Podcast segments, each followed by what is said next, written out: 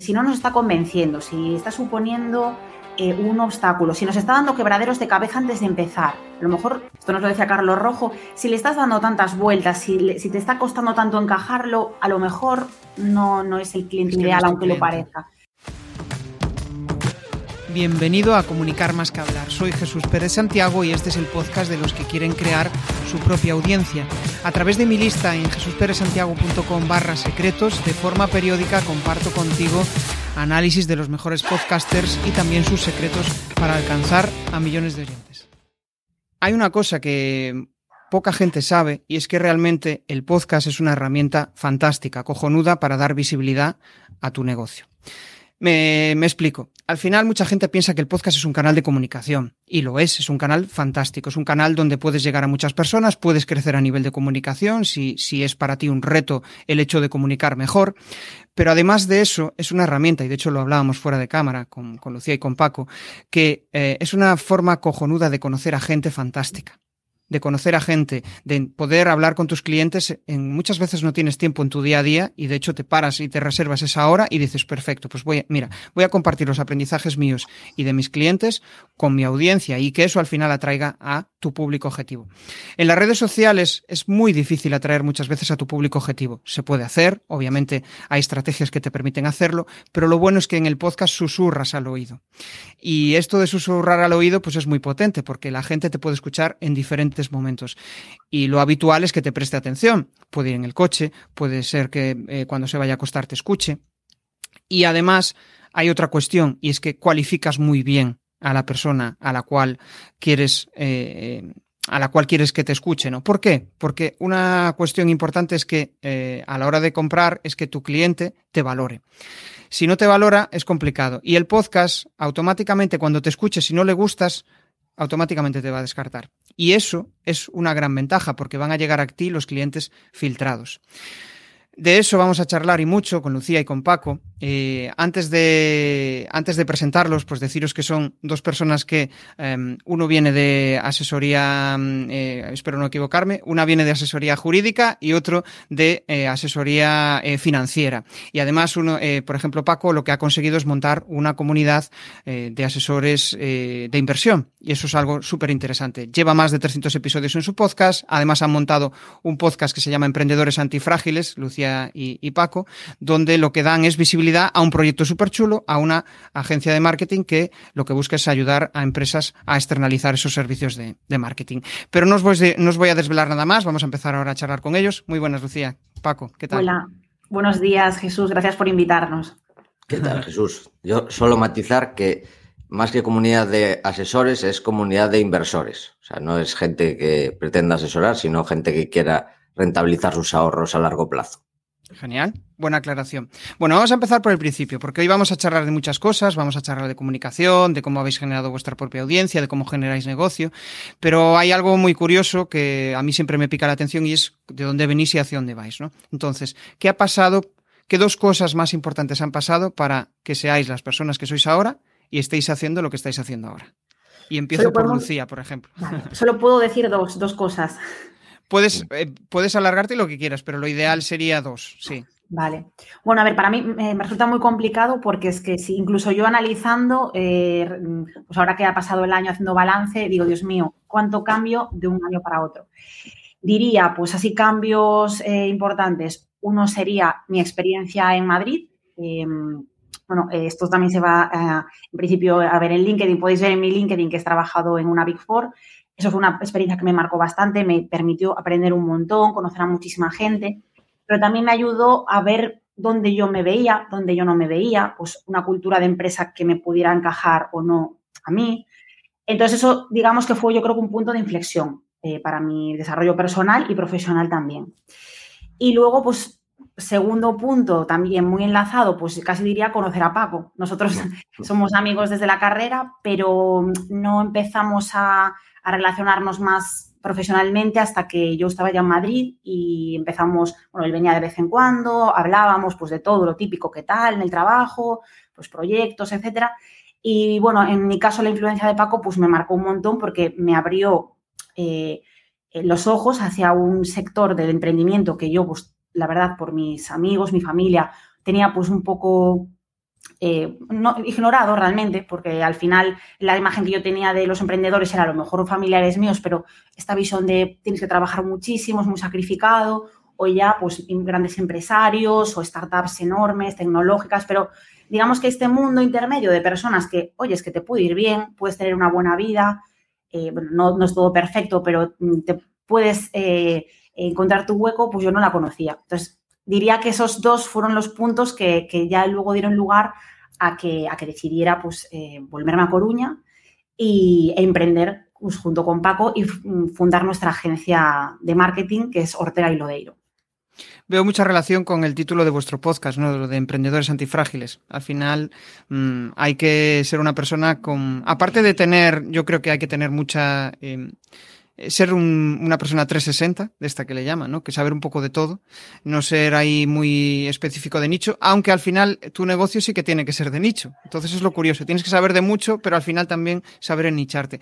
Eh, dale, Paco, cuéntanos un poco tú, tú de dónde vienes y hacia dónde vas. Pues para mí las dos claves diría que en primer lugar sería probar cosas nuevas, atreverse eh, a probar pues a no seguir tu camino marcado, igual que Lucía, pues eso. Eh, lo normal en, España es que todos más o menos tengamos nuestro camino marcado, estudias, haces una carrera, te pones a trabajar en, tu, en un negocio y bueno, pues o vas escalando ese negocio, vas haciendo algún cambio de vez en cuando y luego ya encuentras una empresa en la que asentarte a partir de los eh, treinta y pico, 40 años. Digamos que ese es el camino marcado aproximado. Pues atreverse a, experimentar para mí es una de las claves, además de eh, trabajar en diferentes trabajos, pues eh, yo eh, trabajé, en, por ejemplo, en hostelería, en comercio, pequeños trabajos, para ver lo que te gusta, lo que no, o sea, qué habilidades te gusta desarrollar, cuáles no. eso por un lado. Y por otro lado, yo diría que compartir este conocimiento, como comentabas Jesús, atreverse a compartir lo que haces, que al principio cuesta, por un lado técnicamente también, en plan, voy a hacerlo bien, tienes eh, un poco de síndrome del impostor, mm. también es, bastante común. A mí quizás no me pasó tanto, otra gente que conocemos en la agencia, pues también vemos que gente muy buena, que tiene mucho valor que compartir y le sucede más. Quizá a veces a la gente más preparada tenga más síndrome del impostor. Es bastante curioso, pero para mí una de las claves es empezar a compartir, que en general suelen pasar cosas buenas.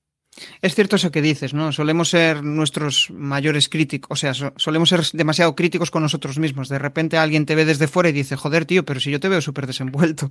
Entonces tú, tú, mismo dices, ah, pues vale, eh, ¿no? Y yo creo que lo bueno de, compartir conocimiento es que al final, si, si tienes ese síndrome del impostor, de repente la gente empieza a valorar de ti cosas que tú desconocías y que incluso eso te permita generar negocio, ¿no? Te dicen, hostia, tío, qué bueno eres en la parte técnica de, del podcast. Hostia, ah, pues yo no percibía que era tan bueno, yo lo, lo hago de una forma habitual, ¿no? Eh, y eso te puede ayudar a generar negocio. ¿Tiene algo esto que ver con vuestra asesoría, eh, perdón, vuestra agencia de marketing? Es decir, ¿habéis empezado el podcast y le habéis dado, y ha salido de ahí la idea de, haber creado un podcast antes? ¿O fue a raíz de, oye, pues lanzo esta idea y voy a darle visibilidad a través del podcast? ¿Cuál fue el digamos, la, forma en la cual le disteis, eh, o sea, empezasteis el podcast? Pues bueno, eh, realmente aquí eh, contamos con varios referentes, es decir, no surgió de nosotros, es decir, esto es una consecuencia de otros podcasts referentes anteriores. En el caso de Ortega y Lodeiro, de Emprendedores Antifrágiles, pues seguimos la estela del podcast de Paco. Paco tiene otro podcast, como comentaste al principio, sobre inversión con, con Adrián Godás, que se llama Value Investing FM. Y, bueno, eh, él ahora contará también cómo surgió el suyo, pero digamos que para nosotros la referencia era clarísima. Es decir, eh, pues lo que decía Paco, todas las cosas buenas que pasan cuando empezaron ellos, cómo fueron empezando, cómo fueron mejorando. El ejemplo era claro, teníamos nosotros que, que compartiendo a lo mejor otro tipo de conocimientos para otro tipo de público y, también, cierto, orientado a, pues, darse a conocer a potenciales clientes que a lo mejor no, sabían que se podían hacer ciertas cosas o, que a lo mejor se sentían identificados con algún invitado o con alguna idea que, explicamos, pues se nos ocurrió que teníamos nosotros también que, tener nuestro propio, que para tener nuestra voz en, el, mundo del marketing. También es cierto que nos, nos gustó la idea de hacer algo pues, muy espontáneo, muy real, eh, sobre todo cuando empezamos, veíamos que todos los canales de YouTube o, casi todos los podcasts eran muy, eh, no voy a decir optimistas, pero sí eh, de enseñar todo lo bonito, ¿no? Pues los éxitos, que es muy importante también, ¿no? Decir, oye, pues que ha funcionado, que ha salido bien, cómo llegué hasta aquí, que está genial, pero también echábamos de menos esa parte B, esa parte más oscura de, oye, pues qué proyectos no me han salido, pues qué errores cometí que ahora ni de broma haría esas cosas que a lo mejor no confesamos eh, pues en, conferencias porque no quedan tan bien, pero que sí que nos gustaba escuchar y que nos apetecía hacer algo más, más honesto, más del día a día, que nos contasen los cómo, cómo nació, los entresijos y todo. Entonces, bueno, estos factores hicieron que, nos decidiéramos a, no, sé si os pasa, pero cuando llevas ciertos podcasts grabados llega un momento en el que mm, eh, como que pierdes ese, ese miedo a compartir y a veces dices cosas y después dices, hostia, yo dije esto en público, eh, no sé si pasará algo, no pasará nada, bueno, es las típicas inseguridades que tenemos, pero lo curioso, de hecho, el otro día escuchaba a un famoso que dijo, joder, estaba en un podcast, estaba grabando el podcast y la verdad es que sí, dije eso y ahora me arrepiento de haberlo dicho porque, joder, es que estás ahí en un ambiente tan cómodo, tan eh, ¿no? Es, curioso como los podcasters al final conseguimos crear esa atmósfera de, calma o de tranquilidad para poder charlar en, confianza, ¿no? Y también sabéis lo curioso, es como que te, al final te escucha gente que valora lo que haces. O sea, no, no hay haters, es decir, em, en, redes sociales, yo qué sé, pues en Twitter igual es más fácil porque es un tweet y ya está, pero escucharte un podcast entero de alguien que no te guste no tiene mucho, no tiene mucho sentido. No sé qué opináis vosotros. Totalmente, totalmente. O sea, en Twitter te puede saltar cualquier persona con el algoritmo, escuchar accidentalmente un podcast y escucharlo durante bastante tiempo accidentalmente y luego volverte hater es muy complicado. O sea, no sé si habrá casos, hay casos para todo en este mundo, pero bueno, la gente no tenga miedo a eso. Incluso aunque pase, tampoco pasa nada. Es que al final es una de las cosas que, mm, joder, entrevisto a muchos podcasters y lo que más me dicen es ese, mm, una de las cosas que, menos les gusta del podcast, y yo me incluyo, es el de ese silencio que hay, ¿no? Tú sabes que hay escuchas, ves los datos y dices, joder, la gente me escucha, vale. Pero realmente hay pocos comentarios, aunque fomentes esos comentarios, bueno, pues hay mucha gente que, que mm, joder, pues que te deja un comentario, pero eh, no sé si os pasa, pero yo por mi propia experiencia es que no dejo ningún comentario. Escucho muchísimos podcasts, ¿eh? o sea, más de cinco. Y, nunca dejo comentarios. Entonces, no, sé vosotros cómo lleváis ese silencio a veces del, podcast, de no recibir feedback, ¿no? Porque en otros medios, esto lo se puede solucionar, pues emitiendo en directo, si tienes una gran audiencia, ¿no? Y bueno, pues vale, pero al final la mayoría de la gente te escucha en asíncrono, te escucha fuera del momento, no te escucha en directo. Es, muy raro consumir contenido en directo, ¿no? Y, a veces me quedo con esa sensación, ¿no? ¿Cómo lleváis esa sensación de silencio por parte de, la audiencia?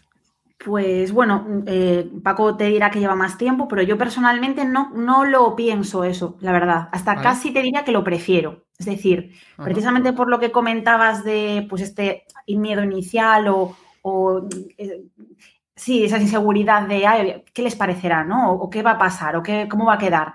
Pues yo casi prefiero, venga, yo lo grabo, yo lo lanzo y ellos ya lo verán cuando quieran en su casa. Yo no tengo que ver, eh, bueno, te comentaba fuera de cámara que yo, yo hice teatro, entonces, claro, es esa sensación de tú puedes ver la cara de la gente, puedes ver si, un, si una eh, broma funciona o no. Eso es mucha presión.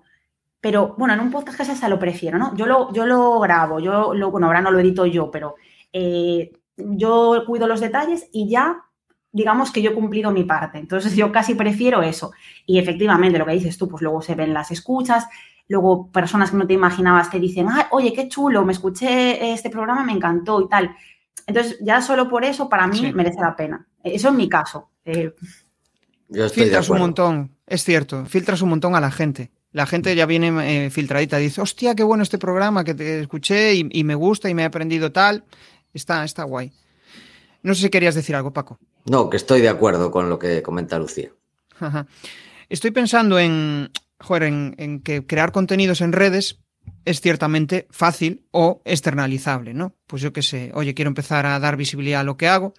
Y el podcast para mí tiene una, curva de aprendizaje muchísimo mayor y, y, muchísimos más bloqueos para las personas, porque claro, no es lo mismo escribir desde el anonimato, aunque, bueno, vale, tienes tu perfil de LinkedIn, pero el hecho de exponerte, de, de hablar delante de una cámara o de hablar delante de un micro impone, ¿no?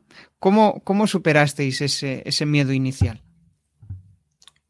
Pues la verdad, en mi caso, fue algo progresivo, porque llevaba ya, eh, o sea, pasé del anonimato, digamos, al blogging, y después del blogging, pues llevaba eh, cinco años escribiendo en Academia de Inversión, cuando era solo un blog, y luego fue un salto al, al podcasting, perdón, después de, digamos que, dar pasos, haber participado en algún podcast de invitado, digamos que no fue un salto tan grande en mi caso.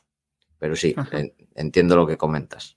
Claro, no, de hecho tú decías que no sentías ese síndrome del impostor, ¿no? Y eso es hmm. eh, sentir esa seguridad a la hora de decir, bueno, pues yo voy a, voy a ser práctico, voy a lanzar aquí mis ideas al aire y, hmm. que suceda lo que, lo que quiera, ¿no? Igual otras personas pues más reflexivas es como que entran en un bucle de, uy, y no sé qué, uy, y no sé cuánto, ¿no? Que es, es un poco lo que, lo que le puede pasar a la, a la mayoría que tienen esa, esa inseguridad a la hora de, a la hora de comunicar. Vamos a entrar un poco más a fondo en tema de comunicación. ¿Qué dos cosas creéis que ha cambiado en vuestra comunicación desde que habéis lanzado el podcast? Para bien y para mal. Os dejo pensar ahí. ¿Para bien o para mal? Supongo que serían para bien la mayoría. Sí. sí, yo, a ver, igual es que estamos dando ya, o sea, vuelvo a lo que estábamos hablando durante este tiempo, pero en mi caso me ha servido para, atreverme, para que, pues, em, dar ese paso de, pues, es mi voz, las personas me van a conocer más. Em, porque al final escribiendo un post, pues bueno, lo que decías tú antes, estás más, más, más protegido.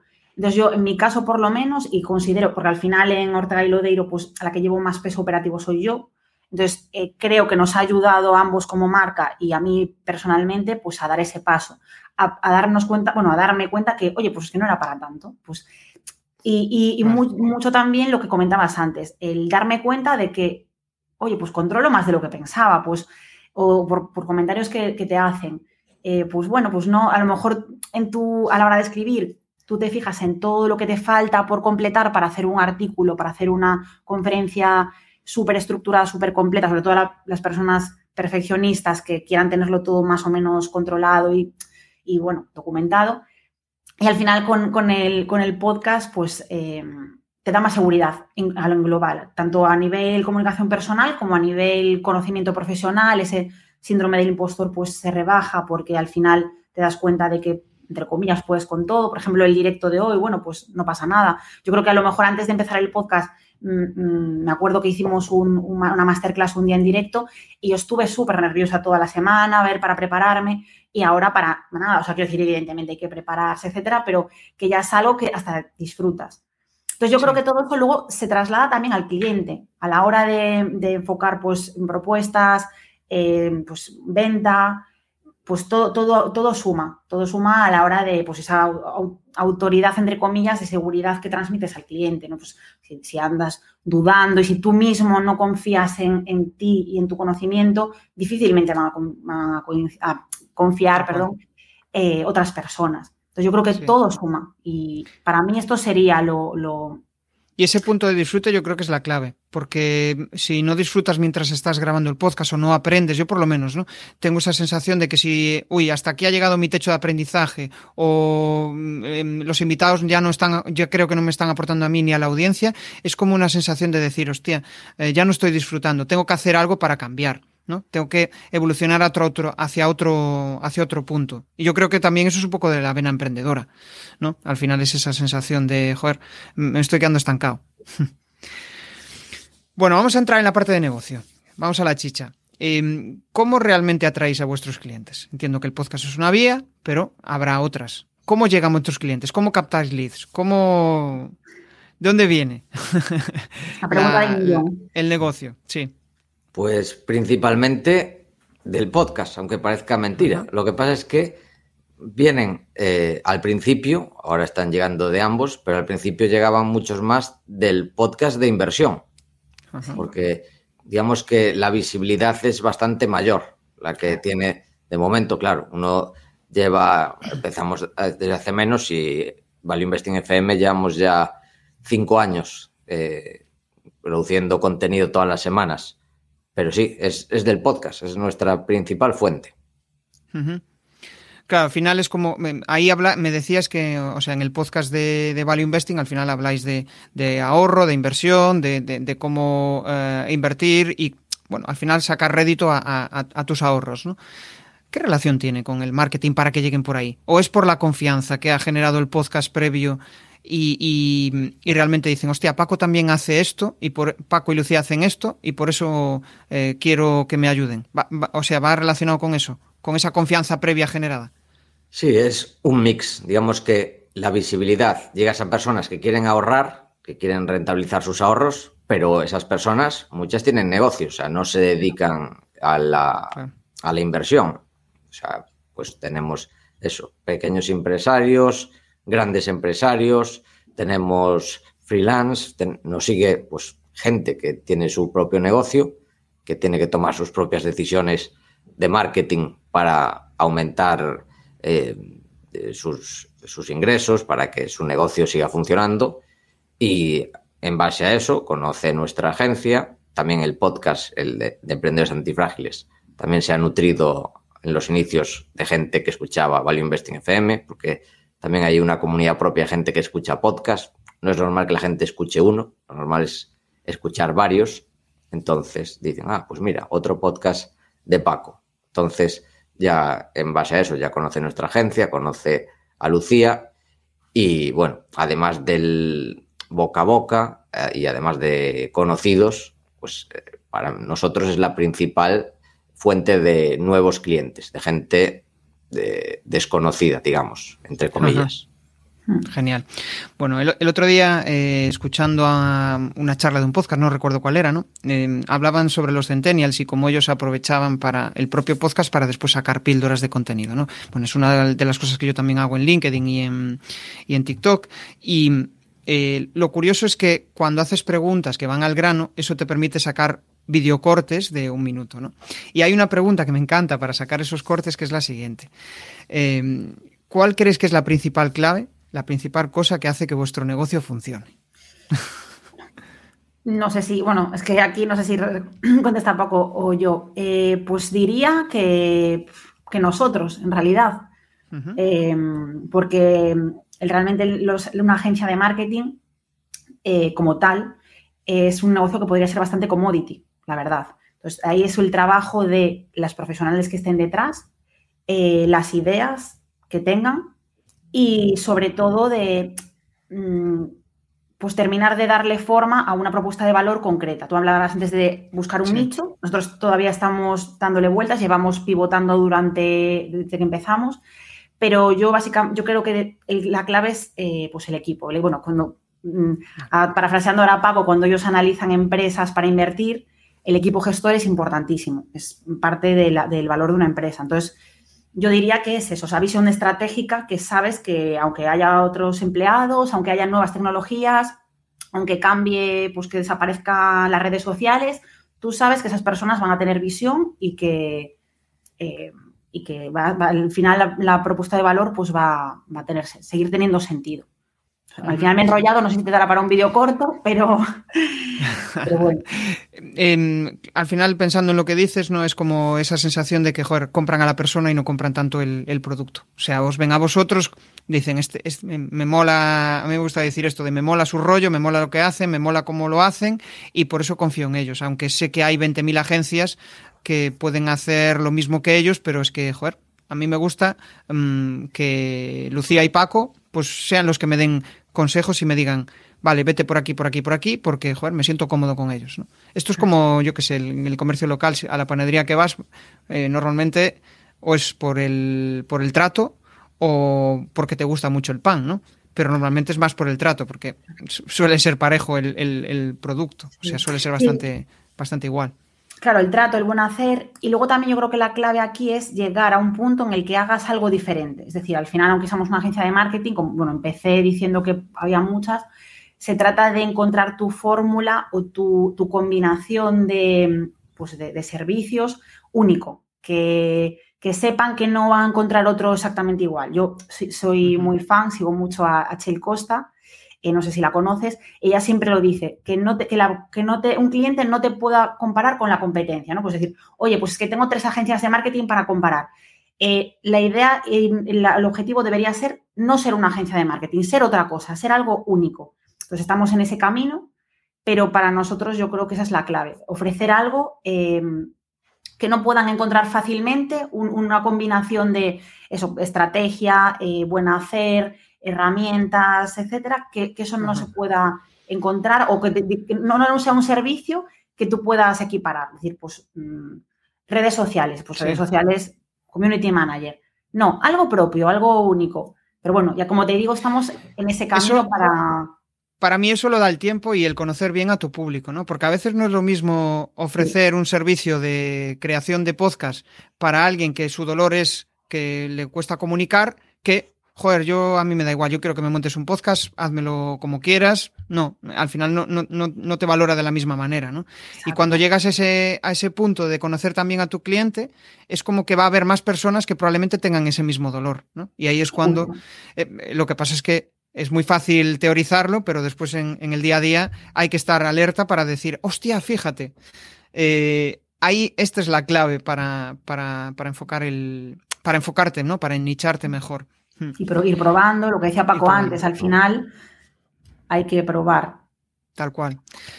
Eh, vamos a entrar en anécdotas. Oye, ¿qué fue lo más raro que os pidió un cliente? si es que hubo algo raro. A mí no se me ocurre nada. ¿A eh, ti, Lucía? No, la verdad es que a lo mejor es que tenemos clientes muy normales. Pero no, no. Eh, desde luego nada tan raro para que se nos venga a la mente. O sea, nada fuera de lo común o incómodo o fuera de los límites. Vale. Pues nada, salgo del modo sálvame y, entramos en, modo negocio. Em, supongo que, joder, aparte del podcast, pues estudiaréis nuevas vías para dar visibilidad. Em, no sé si habéis pensado en online, offline. ¿Qué nuevas vías exploráis para, para dar visibilidad y seguir creciendo vuestro negocio? Pues estamos empezando eh, a planear este año a buscar formas de hacer networking profesional, buscar contactos con otros empresarios, principalmente de la zona, porque todo, digamos que nos ha venido bastante, entre comillas, rodado los, los clientes eh, a través del podcast, digamos, ha sido una visibilidad orgánica que, que bueno, que no podemos quejarnos, digamos que, a veces esto es lo más complicado cuando montas una agencia de marketing, conseguir gente que te conozca, que confíe en ti, que te contrate tus productos. Nosotros desde el principio lo hemos estado consiguiendo de forma recurrente, pero lo que vamos a buscar, primero, lo que comenta Lucía, centrarnos, buscar algún producto, ofrecerlo, un producto algo diferenciado y ser nosotros proactivamente los que busquemos a los clientes o potenciales clientes que nosotros consideramos que puede beneficiar más ese producto. Todavía no tenemos cerrado al 100% ese producto, así que de momento no, no tenemos la, estrategia de, hecha, pero porque tiene que ser algo específico en base al tipo de cliente, pero es nuestro objetivo para este año, buscar formas de hacerlo eh, este networking profesional centrado en clientes más específicos. Pues nos, digamos que hasta ahora nos ha entrado un cliente más general, que la verdad es que eh, ha ido muy bien con ellos, tenemos mucha suerte con los clientes que tenemos, pero vamos a buscar algo más específico a partir de yo creo que es yo creo que es uno de los eh, mayores retos, ¿no? el hecho de Em, y yo creo que los contenidos ahí es donde aportan muchísimo valor y donde filtran muy bien a, ese cliente, ¿no? Pero al final lo, que yo interpreto de todo lo que has dicho, Paco, es encontrar ese buyer persona, encontrar a, esa, a ese cliente ideal que, te valore, que esté dispuesto a pagar por tus servicios y, que, con el cual te sientas eh, cómodo y que te permita también hacer productos aún más específicos, ¿no? Que, que, que te aporte valor. Hablaba fuera de cámara con, con, con vosotros y Lucía me decía, joder, una de las cosas eh, más chulas de, de poder hacer este proyecto de emprendimiento es que al final como que vas hacia, y esto puede sonar así muy, muy hierbas, ¿no? Pero hacia tu propósito de vida, ¿no? Que te mola estar, eh, o sea, ayudar a otras empresas, hacerles crecer, poder ayudarles en tema de externalizar su departamento de marketing, ¿no? Y que vosotros os encarguéis de todo eso. Y es un cliente con el que os sentís identificado, ¿no? Fuera de trabajar por cuenta ajena, donde al final, pues recibes, eh, puedes vivir muy bien, pero es como que te falta algo, ¿no? Vosotros sois de esos que, eh, yo me incluyo, que le buscáis que vuestra vida tenga un sentido, o sea, que, lo que hacéis tenga un sentido, o sois más prácticos y, vais un poco en función de, lo que surja?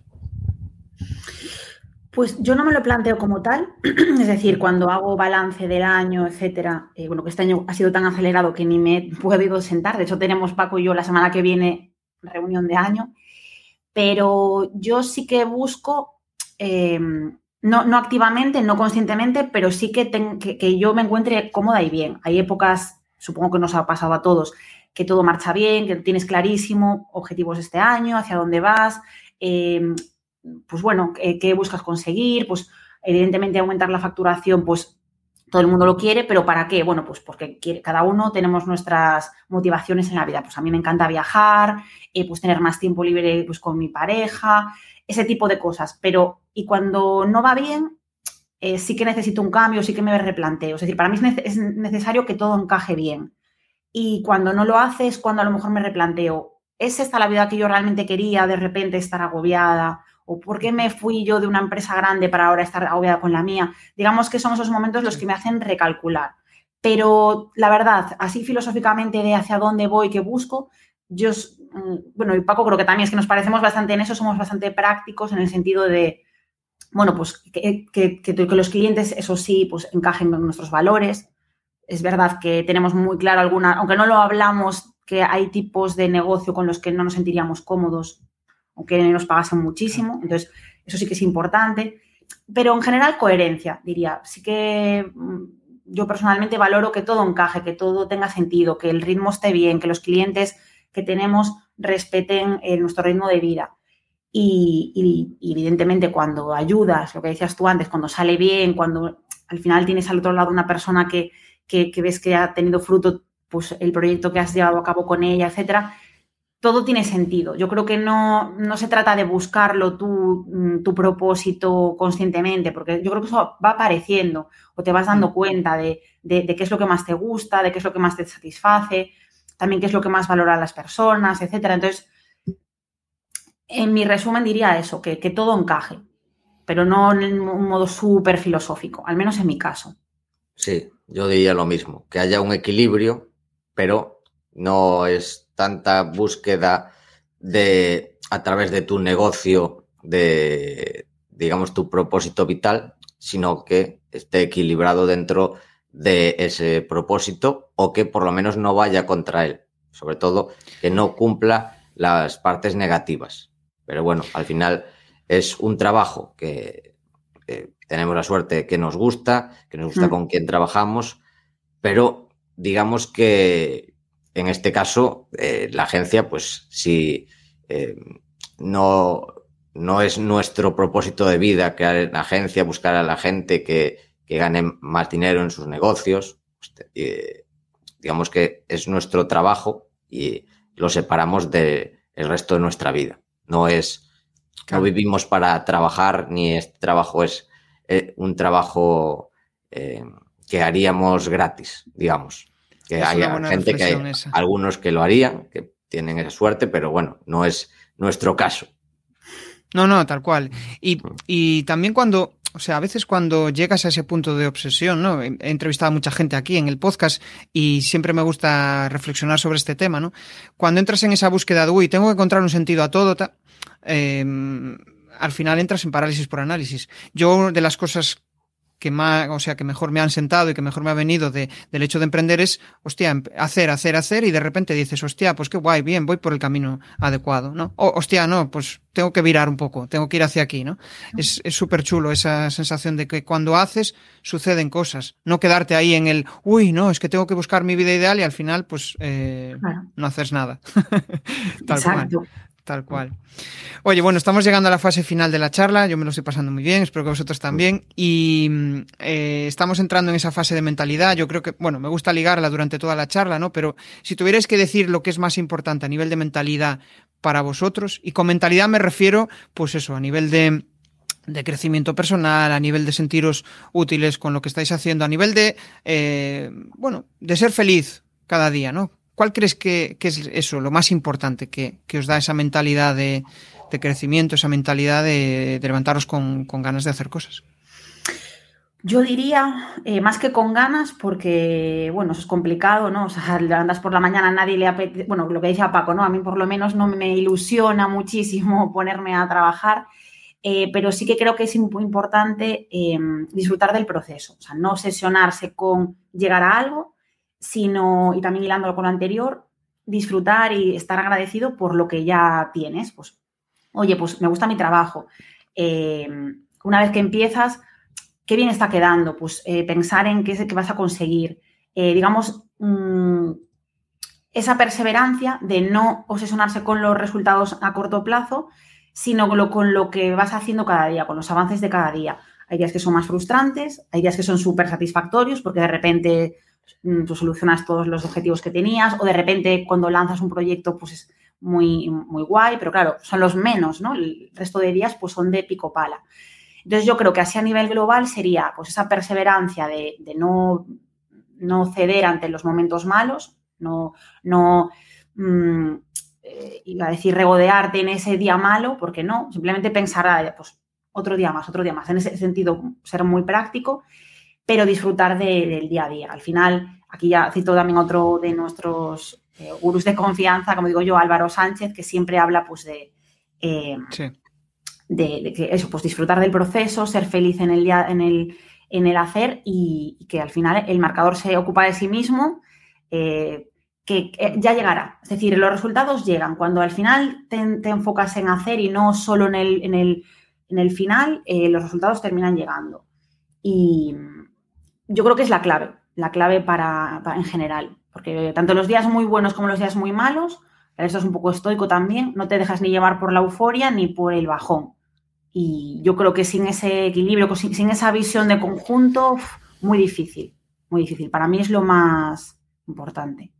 Yo añadiría, eh, relacionado a lo que acaba de decir Lucía, del, del, estoicismo, pues actuar con virtud. Las cuatro virtudes estoicas, que primero es la la sabiduría, o sea, tienes que actuar sabiendo lo que haces, que es muy importante. A veces, digamos que lo damos por sentado, pero a veces hay gente que no actúa o no está preparada para hacer lo que ofrecen. Siempre estamos eh, aprendiendo cosas nuevas, aumentando, digamos, nuestra sabiduría del negocio.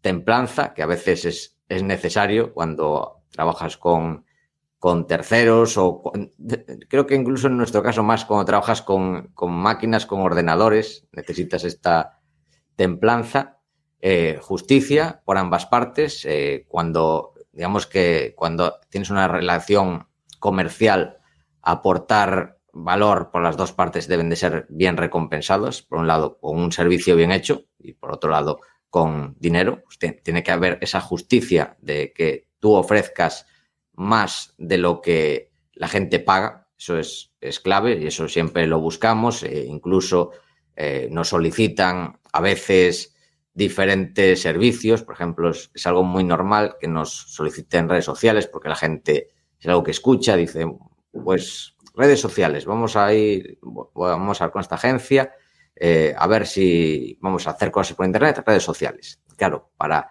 una empresa muy pequeña y dependiendo de qué nicho, redes sociales no aportan el valor del coste que tiene. Para grandes empresas, empresas con más tamaño o quizás unas más empresas, pero más metidas en redes, más de Internet, vale, puede ser, pero en general, para un negocio físico de toda la vida, pues en redes sociales pocos clientes van a sacar. Y digamos que eso también forma parte de, la justicia, buscar siempre que la rentabilidad de nuestros clientes sea superior al, al precio que pagan. Y por último, sí, de hecho, Estoy, perdón que te interrumpí, Paco. Estoy pensando en, en, esa, en esas empresas, ¿no? Pues pequeñas o que ah. te dicen, oye, quiero redes y quieren resultados para allá, ¿no? Eh, y cuando no los ven, es como que al final es un, has invertido tiempo en un cliente que no ha merecido la pena porque no, vamos, no te ha aportado nada. Te ha aportado dos meses o tres meses de servicio para, para qué. Dale, dale. Exactamente. Sí. Nada, y la última virtud estoica sería la, la valentía. Actuar con valentía, atreverse hacer cosas nuevas, atreverse a, exponerse. Y bueno, pues si, actúas con estas cuatro virtudes, yo creo que te va a ir bien, no solo a nivel empresarial, sino en la vida.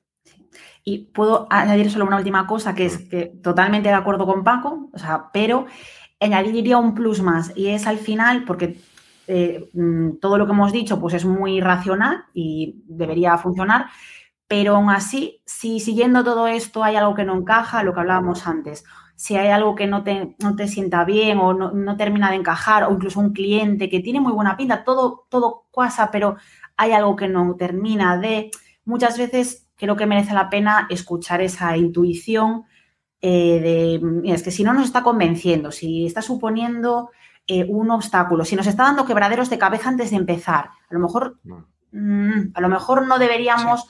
Eh, em, centrar en la energía en algo que ya nos está ocasionando un trastorno, ¿no? Que muchas veces con el sobre el papel pinta todo tan bien que, dices, pero ¿qué puede pasar? A lo mejor no, no sabría explicar por qué, pero esto nos lo decía Carlos Rojo, si le estás dando tantas vueltas, si, si te está costando tanto encajarlo, a lo mejor no, no es el cliente ideal, aunque lo parezca.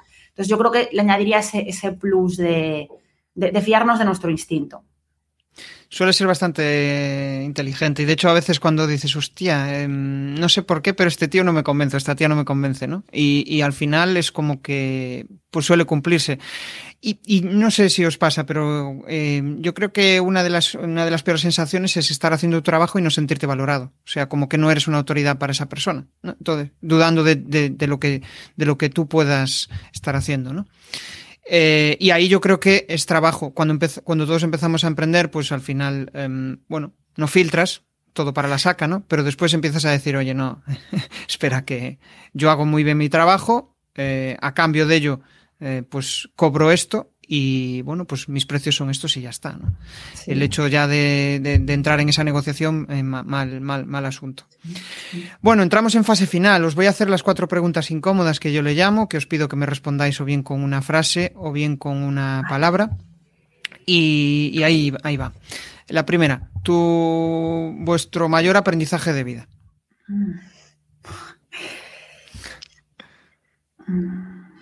Yo voy a decir constancia. Bien. Yo diría, en este caso, frase, eh, no tengas miedo, no tener miedo.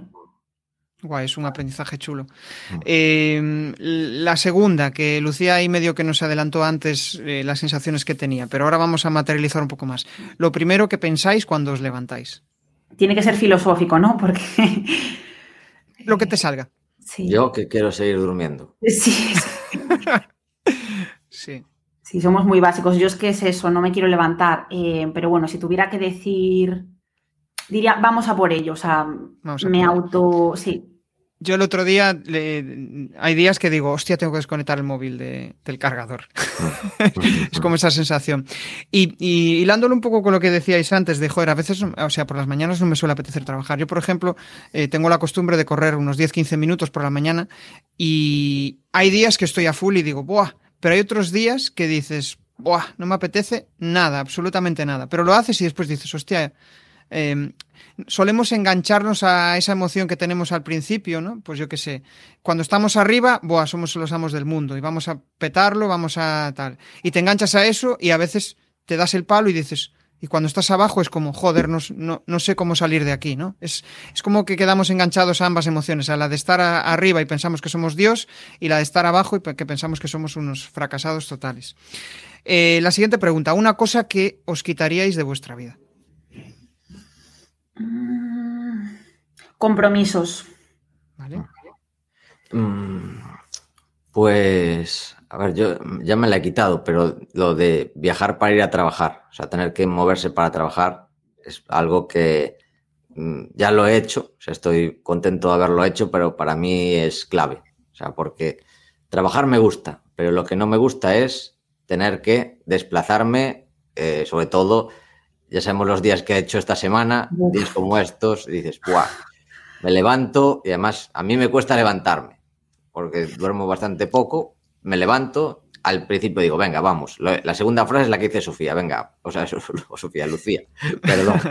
Eh, vamos, a por ello. Pero la primera es, buf, no me quiero levantar. Pero si eso se junta a que dices, Buah, hay tormenta, tengo que ir a trabajar, ya es un bajón muy grande. Sí, sí. La verdad es que trabajar desde casa tiene sus, vamos, sus muchas ventajas. Y el hecho de, pues, em, poder tener también comunidades online donde puedas estar con gente. Con esto no digo que la presencialidad también esté guay, ¿no? De vez en cuando, oye, somos animales sociales y el hecho de tocar está guay, ¿no? Pero para, sobre todo para reuniones de trabajo, es que eh, el online es maravilloso. El hecho de poder estar haciendo esta charla 3 o, vale, que de vez en cuando el hecho de ir a junto a tu cliente, estar allí, tomar una comida, un café o tal, está guay, pero eh, en el día a día el online es, maravilloso. O sea que, eh, vamos, yo eh, soy rata del online, me mola, me mola ese rollo. Y la última, un reto para los próximos 12 meses.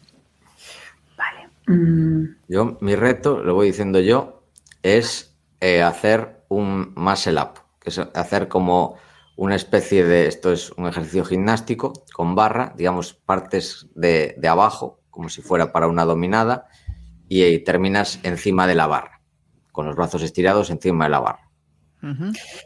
Para mí, eh, para mí sería controlar mis finanzas eh, al completo. O sea, lo que quiero decir es, y me explico, eh, yo soy una persona ahorradora, inversora, eh, como buena alumna de Paco, pero eh, estoy intentando, tanto en el, punto de vista empresarial como personal, pues tener todo medido, bajo control, pues mejores previsiones, tanto para, para Ortega y Lodeiro como para mí. Entonces es mi reto llegar a poder planificar mis finanzas bien y no ir poco a saltos. Es mi súper reto porque, porque odio los números. Entonces.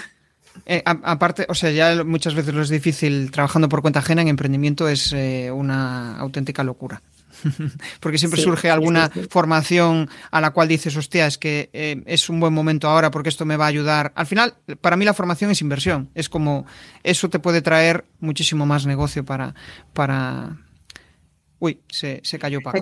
Bueno, pues nada, vamos a, vamos a entrar ya en la fase final y aquí, espera que lo voy a incorporar ahora, que ya está por aquí de nuevo.